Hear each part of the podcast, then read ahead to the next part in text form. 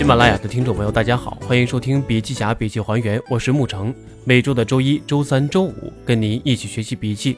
欢迎大家加入我们的学习交流群：二五五二四五三二五，一起讨论，共同成长。为什么比亚迪、华为推崇高秩序的文化？宇宙到底有没有客观规律和绝对真理？互联网能不能代表未来？为什么西方形成了自由与竞争的文化，中国互联网学习西方公司却失败？为什么？笔记还原为你带来十七万人是一个人，华为推崇高强度秩序文化的背后。萧峰池，笔记侠首席战略官，负责笔记侠形而上的理念和战略研究，独立思考的自由思想者，关注社会发展趋势。演讲来源。二零一七年一月十四号，网络智库主办“互联网社会化进化九零看世界的新标尺”。笔记侠作为合作媒体，经主办方和讲阅者审阅，授权发布。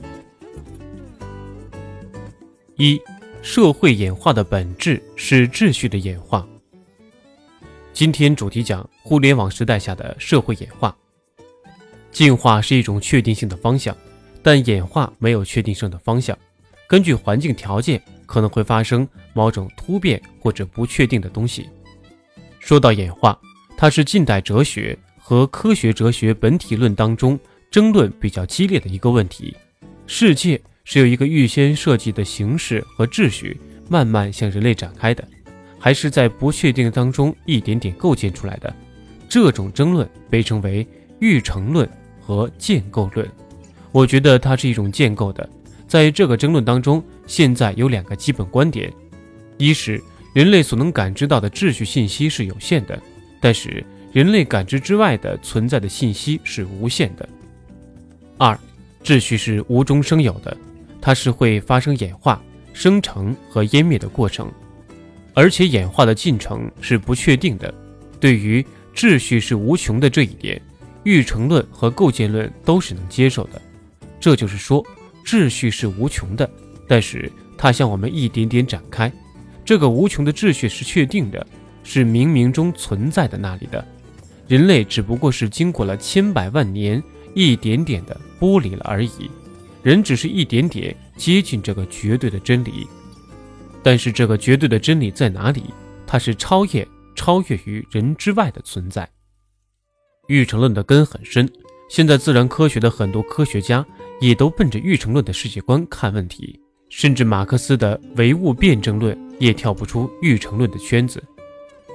总认为有一个不以人的意志为转移的客观规律，等待着我们去认识和揭露。那么这个客观规律是从哪里来的？不知道。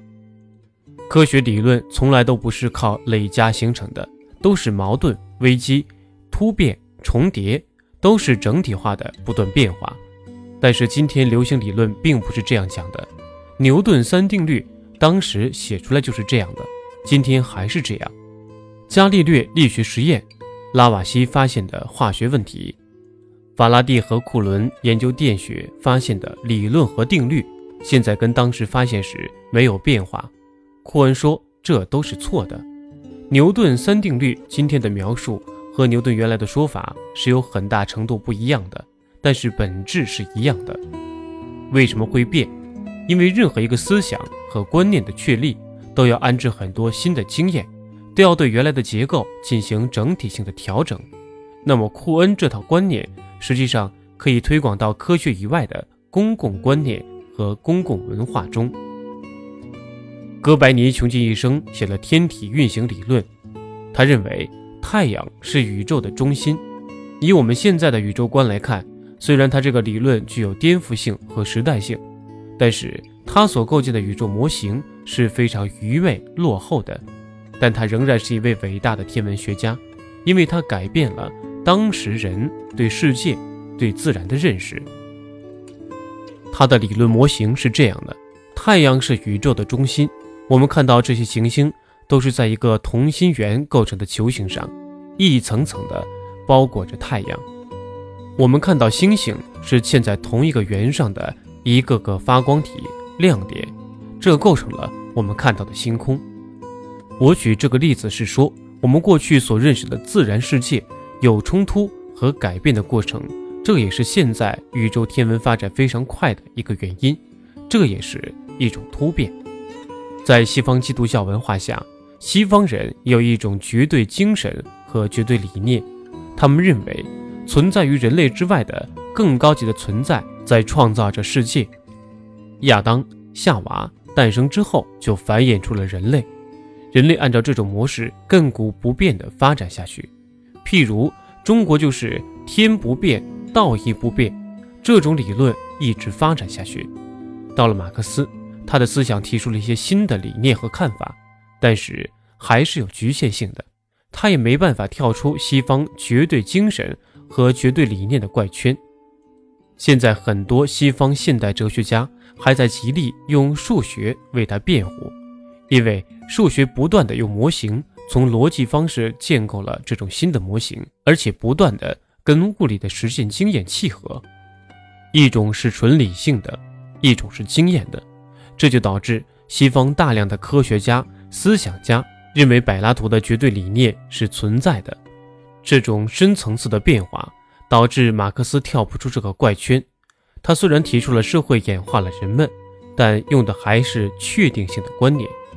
他提出来，人类从原始社会进入奴隶社会，再到农业社会、资本主义社会，还是在探究一种绝对的公共价值。我觉得这是一种不对的世界观，因为这种秩序的演化是有很多可能性的。这个社会的存在是由秩序所构成的。如果没有秩序，可能就不会有社会存在。社会演化的本质上是秩序的演化。个人作为社会中基础的存在，有其自身的思想和价值，这就会建立出各种各样可能的社会秩序。所以，这种社会秩序是无穷的。我们通常称之为自由。自由构建的延伸性和可能性是无穷的，不会有一个确定性的引发方向。而这种无限和无穷的演化，导致了我们社会自然演化过程中又一种确定的公共价值和公共文化，它是社会的基础。如果没有形成，人类社会就不可能存在。而这种公共价值和公共文化的存在，实质上依赖于人对社会秩序的构建。每个人都在构建着有利于他自己的生存环境。无论是大的群体还是小的个体，大至一个国家，小至一个企业，个体、企业都在构建着特殊的内部秩序和外部秩序，内部交易秩序和外部的交易秩序。国家也在建立着内部和外部独特的秩序，这种秩序存在着稳定性。家庭也有内部秩序和外部秩序，这种秩序形成了家庭的稳定性。如果一个家庭的内部秩序是冲突的，他有他的想法，你有你的想法，这个时候家庭可能出现分裂。如果一个企业内部有多种文化秩序，一个向左，一个向右，那就会导致企业的方向失焦，就会出现企业危机。国家也有国家的整体秩序，这种整体秩序会通过法律、道德和习俗来强化、规范，形成它的稳定性。二，内部秩序强度非常高的公司，比亚迪、华为。举个例子，我和比亚迪的一位高管聊天，聊到比亚迪的文化。比亚迪是一个十七万人的大企业，但是你绝对想象不到，它内部的秩序构建非常独特，它几乎像一个独特的生命体一样。十七万人实际上是一个人，在这个公司，王传福是集权的。几乎是没有民主，在他建立这套秩序中，公司内部一百万以上的预算，他都要亲自过问、签字，而且员工上的内网不允许上微信、QQ、视频，只能跟工作相关的东西，这是对员工思想的控制。他给我讲了一个故事：，二零零三年，他们收购了泰川汽车公司，当时造汽车要汽车牌照的，他收购的过程中。很多国有企业去参与竞标，人家出价是两亿，王传福带了三四个人去，第二天跟人拍板，我们二点四亿买了。那个公司知道这个消息以后，从立项到董事会决议至少要两个月。王传福是一位有战略思想和战略眼光的企业家，他那个时候已经看到了锂电池行业的滑坡，就进行了大胆的改变。当时他的公司在香港上市，国际资本说，如果你要收购这家公司，一定会把你的股票抛到跌停。但是王传福还是买了，买了以后，大家发现王传福的决策是对的。但西方人为什么说要跌停呢？因为西方人认为，在一个现代化的企业内，内部的决议和争执可能会导致这个项目流产。而比亚迪这个公司很独特，是从上到下集权的公司，效率非常高，高的让人觉得诧异。前段时间，他们又做了云轨，二三线城市建公共交通设施，但是财政又负担不起。在这种情况下，王传福发现了机会。他只花了六个月的时间，把城市交通云轨造了出来。十七万人是一个人，这样强有力的执行力，这是企业层面的一个展现。实际上，这是这个企业内部秩序强度非常非常高。华为也是这样的一家公司。华为内部秩序强度非常高，员工都有很多的约束。一个男人要当两个男人用，一个女人要当一个男人用。他还有睡地铺的文化，实际上这样的文化束缚了这些人的思想，这些思想的束缚又导致了他们的行动力非常强。比如他们内部还有总裁办发的文件，要求一定在几分钟内回复。在自然界里面有很多同素异构体，钻石和煤炭都是碳元素构成的。钻石是金刚石，它是立体碳元素。每个碳元素活动的自由范围非常小，而石墨是平行六边形，碳元素活动的空间就非常大。这种内部元素的自由度决定了秩序的强度。在一个公司里可以看出来，任何存在内部的行为自由度就决定了秩序的强弱。公司员工行为的自由度和选择自由度就决定了这个公司的执行力和公司在恶劣环境下适应。和生存的能力，因为钻石和石墨的生成是不一样的。三，社会在秩序和无序两种变化方式。达尔文在环太平洋探险过程中发现了一个小岛，岛上有两种昆虫，一种昆虫翅膀非常有力，另一种昆虫的翅膀几乎退化了。他没有发现中间态的翅膀，就像在大陆的昆虫一样，翅膀不是很有力，也不会起飞的那种。为什么会这样？他后来经过长时间的研究，这个小岛上经常发生暴风雨，暴风雨会导致翅膀中间带的那些昆虫被刮入海中，无法生存。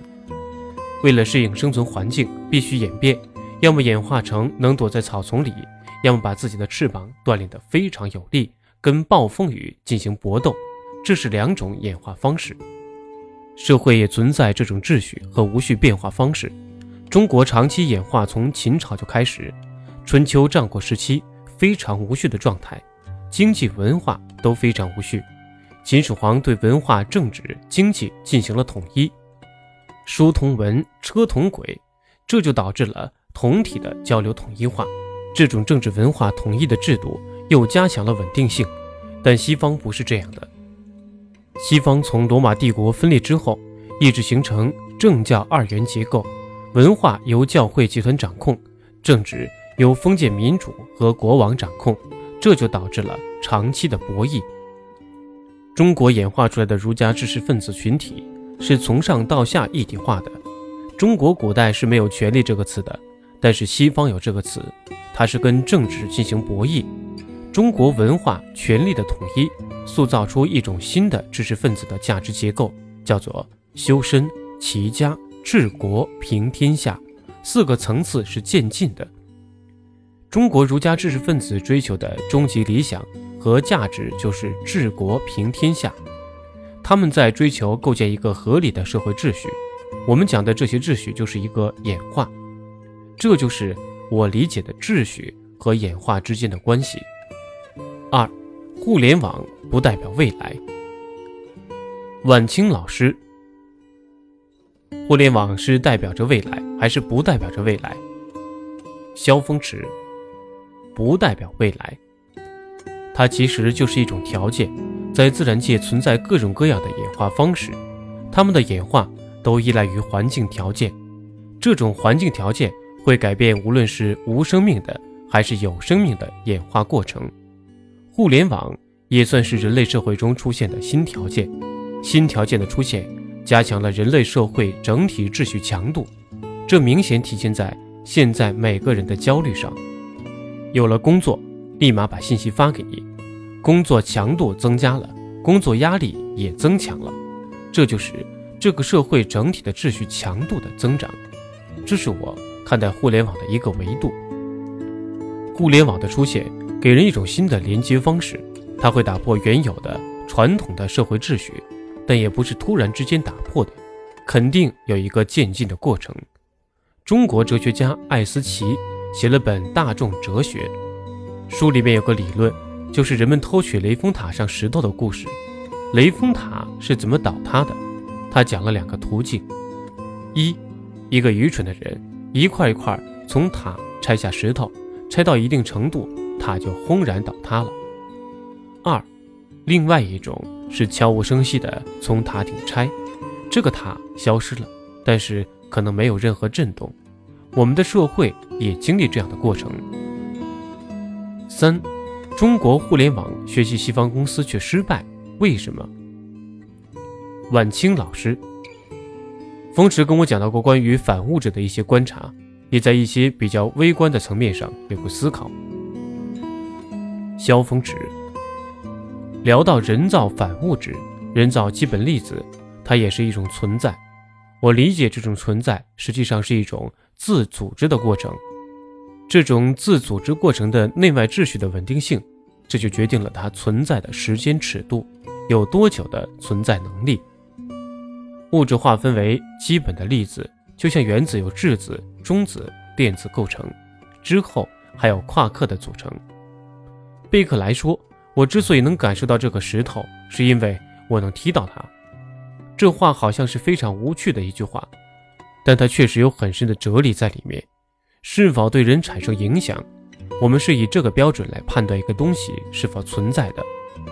而这种存在，就是在于它的形式、存在的形态以及存在本身形成的环境的功能。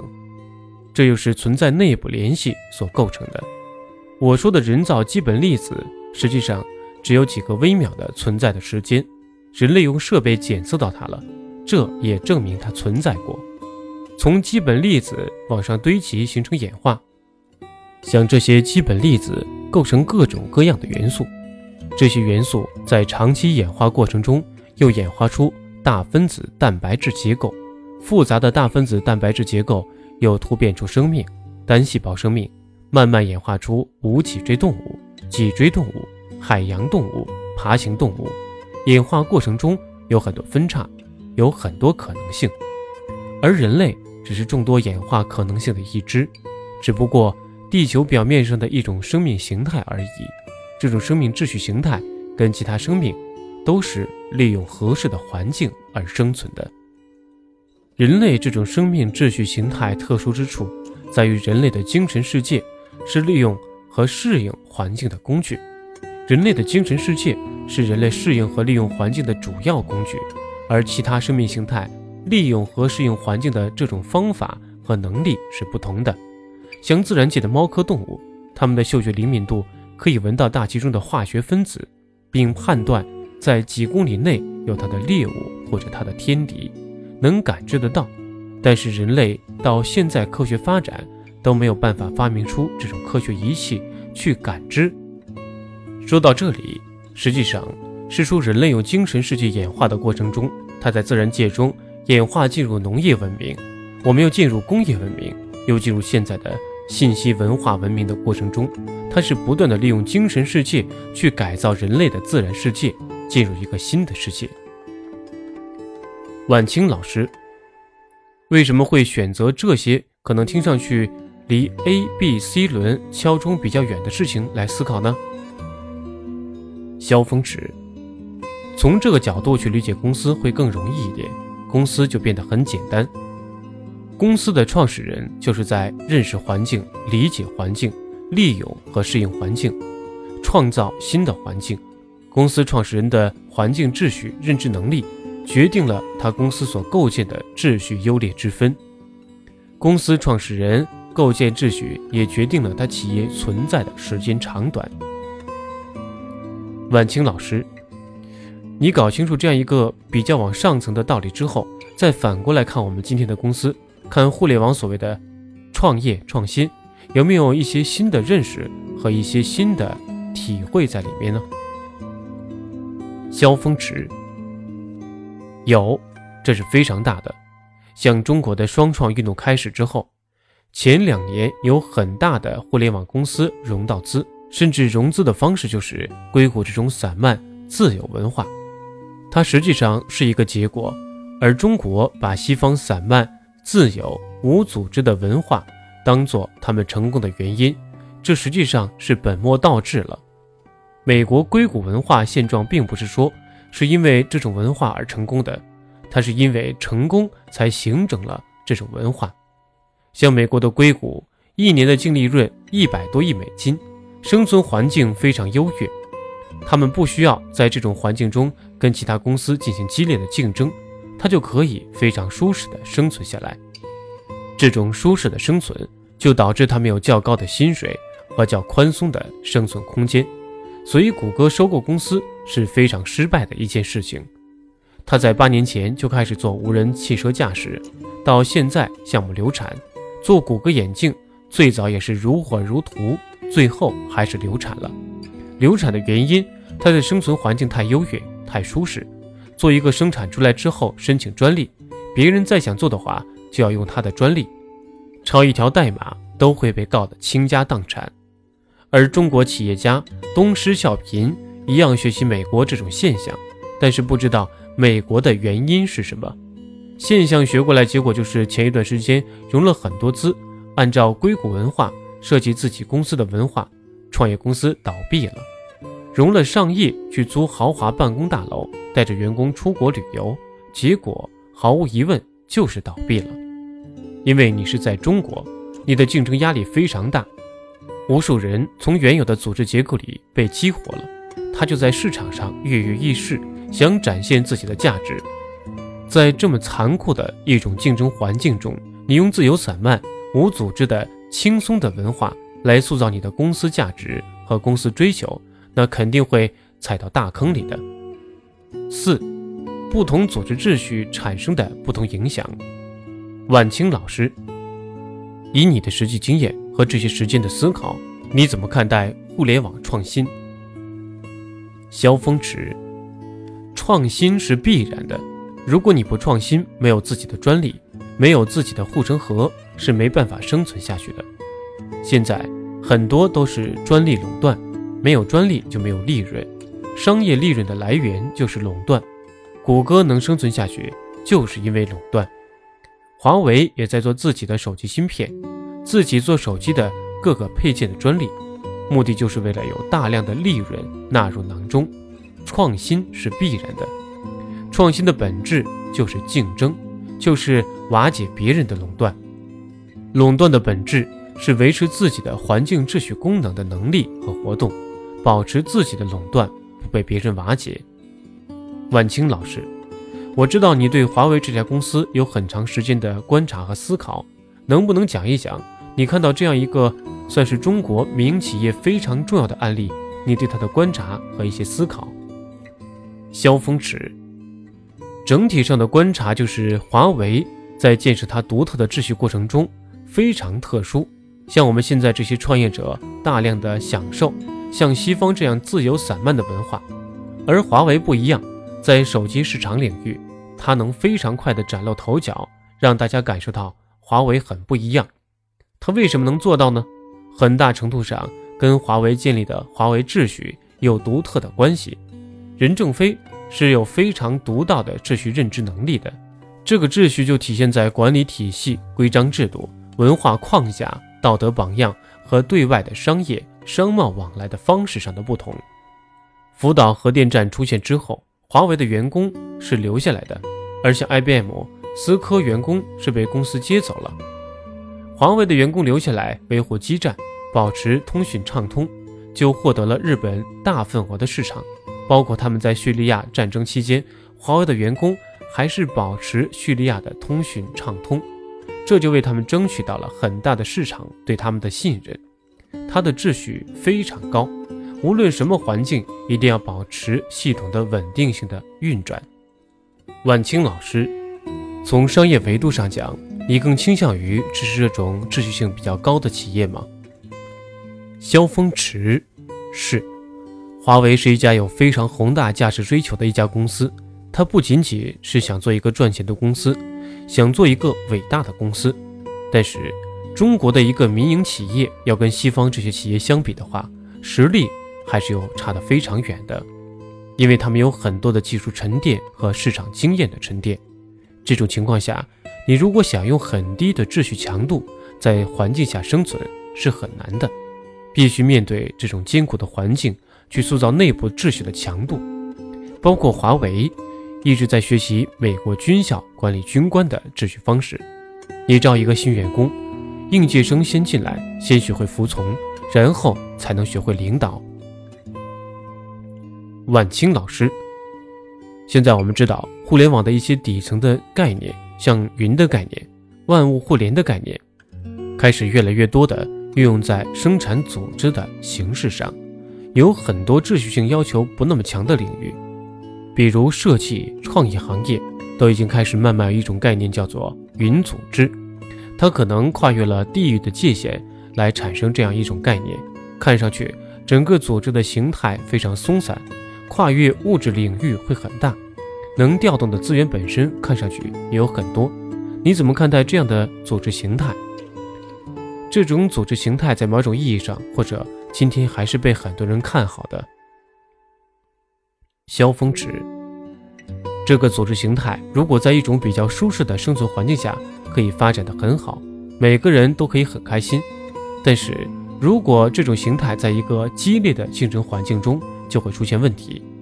我最近就在一家设计公司做新的秩序的建设，他以前采用了这种松散的秩序状态，所谓的云的工作方式，就是结果发现大家的工作都很开心，但是公司不赚钱了，赔钱。晚清老师，公司赔钱很大程度上是因为这样一种松散的组织架构产生的影响吗？交锋值，各个方面。我工作在这个点，他工作在那个点，时间概念不一样，没有相同的观念，就导致他要做设计的时候，设计方案稿还没交上来，对接不了，效率就非常低，整体完成一个项目的时间就会被推移，本来一个星期可以完成的，最后导致两个星期完成，你的效率肯定就低了。如果在这种云的环境条件下，你每个人的时间观念是一样的，工作效率一样很好。但是如果这种环境下，你能保证每个人的时间观念一样吗？很难保证。晚清老师，可能时间只是一个维度，也是一个比较单一的维度。那你怎么解决这样一个问题呢？或者在云组织状态下出现了组织间协调很差的情况，有什么办法可以弥补这样的形态本身所携带的问题和缺点？萧峰池，唯一一条就是增强秩序强度。对这种协作有更多的限制，一是时间上的限制，二是工作的反馈上的限制，对他进行约束，而不是没有约束让他完成工作，要在约束范围内给他一定的既定的目标，而不是只给一个目标没有约束范围，这是非常重要的事情。华为实际上是学习军方的训练士兵的方式，解放军新兵入伍前三个月下连队。转变你的思想观念，让你意识到这种环境的恶劣性，然后你在军营的时候就不会觉得那么痛苦。华为就是这样的，前几个月给新员工很大的压力，让你适应这种环境。我觉得人都是有惰性的，你让他在一个宽松的环境，没有约束，没有思想上的转变，是很难保证这种强有力的秩序的。这样发展下去，这种秩序会越来越弱化。晚清老师，你看世界的新标尺究竟是什么？萧峰尺，对中国现有过度夸大人本主义的价值的思潮文化，我觉得应该进行一次批判。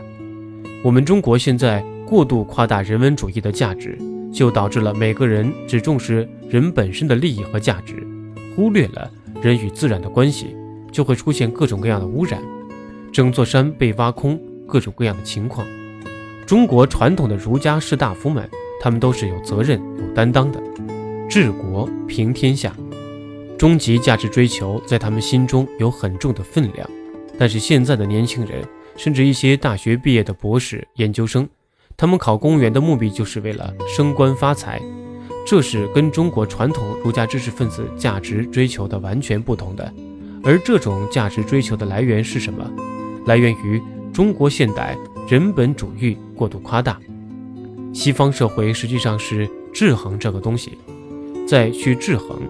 像比尔盖茨、埃隆·马斯克、扎克伯格，他们都在做一些努力和推动，在承担着一些社会责任，在更大层面承担人类未来发展的社会责任，而不是狭隘的民族社会责任或者国家社会责任。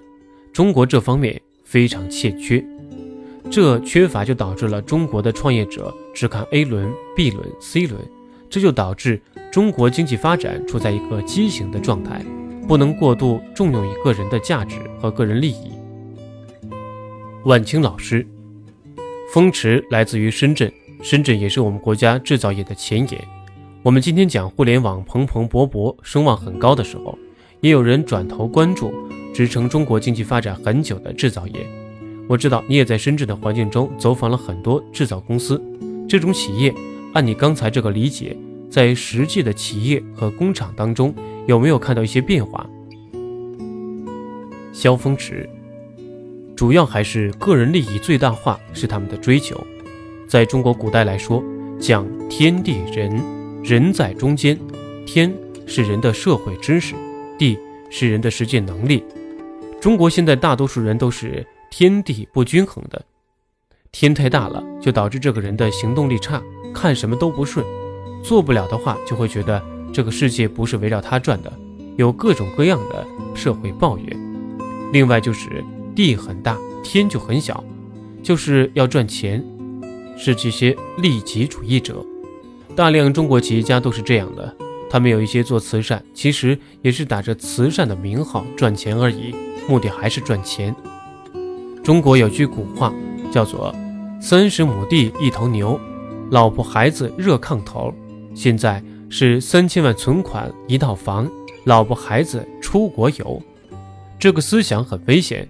现在是文化价值真空期，我们应该努力构建一个新的文化价值追求，这是非常重要的一件事。是否回归到过去，去寻找传统的文化价值，重新塑造和构建互联网的文化价值，这非常值得考虑。